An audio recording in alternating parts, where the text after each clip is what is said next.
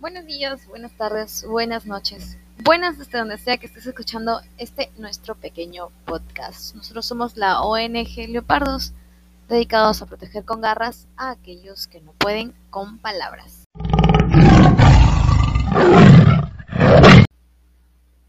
No se me asusten, señores y señoritas. Lo que acaban de oír no es algo que vaya a saltar sus pantallas a devorárselo.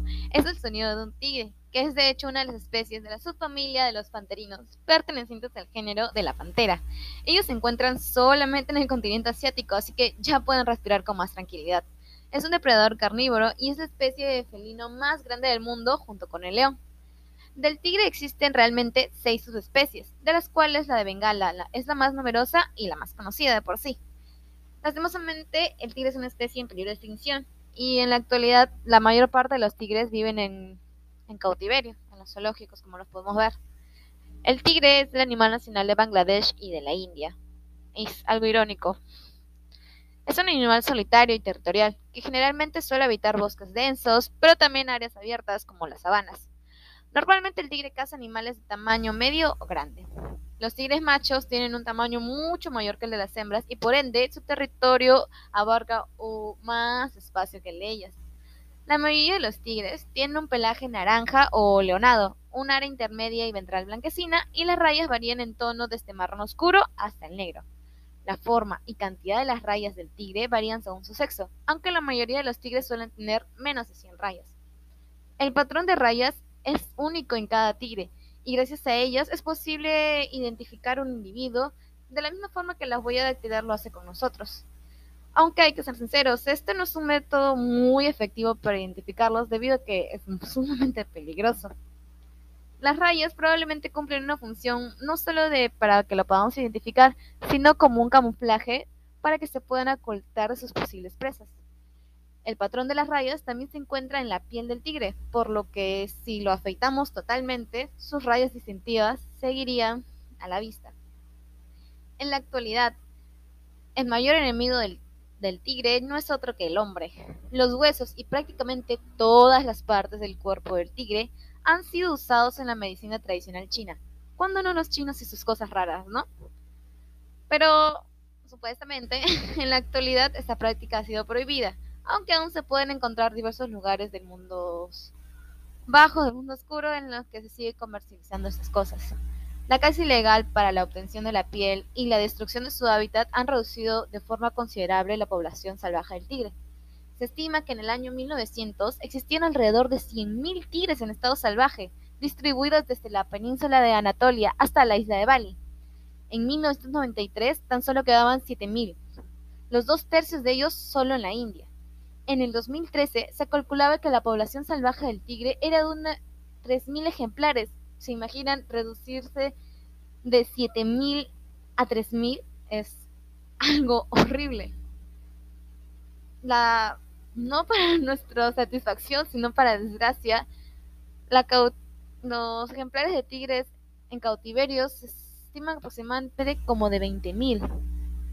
20.000 tigres encerrados como si fueran perros en zoológicos. No solo porque han nacido en cautiverio, sino porque algunos de ellos han sido rescatados, no solo del tráfico de animales para la medicina china, sino para los diversos zoológicos que los utilizaban como si fueran un simple entretenimiento.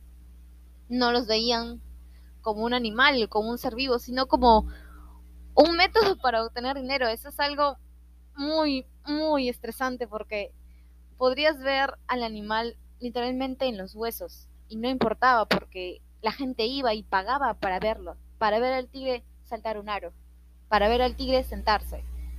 Entonces nosotros mismos colaborábamos a que ese mercado ilegal donde sacaban a las crías de su entorno natural y las encerraban, las amarraban y las adiestraban supuestamente a base de golpes. Para nuestra diversión, nosotros hemos colaborado a ese mundo y hemos ayudado a que este bellísimo animal estuviera en peligro de extinción. Ahí es algo en lo que realmente tenemos que reflexionar un poco. En serio, ¿qué nos estaba pasando por la mente en esos momentos? Dejando de lado todo este tema del mercado negro que existe respecto a los diversos animales. Gracias a las películas animadas, tanto de Disney como de Pixar, de DreamWorks, hemos podido conocer, no hemos podido conocer, ¿no? Porque les han dado una característica, sino hemos podido apreciar que este animal sigue siendo una parte importante de nuestra cultura y está presente aún hoy en día. Uno de los ejemplos sería Tigresa de Kung Fu Panda, Tiger de Winnie Pooh, el tigre de Jasmine en la película de Aladino llamado Rajat. Aunque, bueno, no todos han sido buenos, ¿no? Tenemos que mencionar, claro, a Shere Khan del libro de la selva, el que se comió el papá de Mowgli y posteriormente se lo quiso comer a él. Así que tampoco lo han puesto de bueno. Aparte hay un tigre súper, súper famoso que todo el mundo ha visto en todos los supermercados cuando era niño y pasaba por esa sección de los cereales. Sí, estoy hablando del tigre de Zucaritas, probablemente el tigre más importante de todos los tiempos. En serio. Bueno, hasta aquí ha sido nuestro podcast de hoy. No se olviden seguirnos en todas nuestras redes sociales como Facebook, Instagram, Twitter, tenemos un blog, tenemos una página web no se olviden de seguirnos. También tenemos TikTok, chicos. No se olviden de seguirnos por ahí. Y espero que les haya gustado este nuestro episodio de hoy. Espero y nos vemos pronto. Hasta las tantas. Thank you.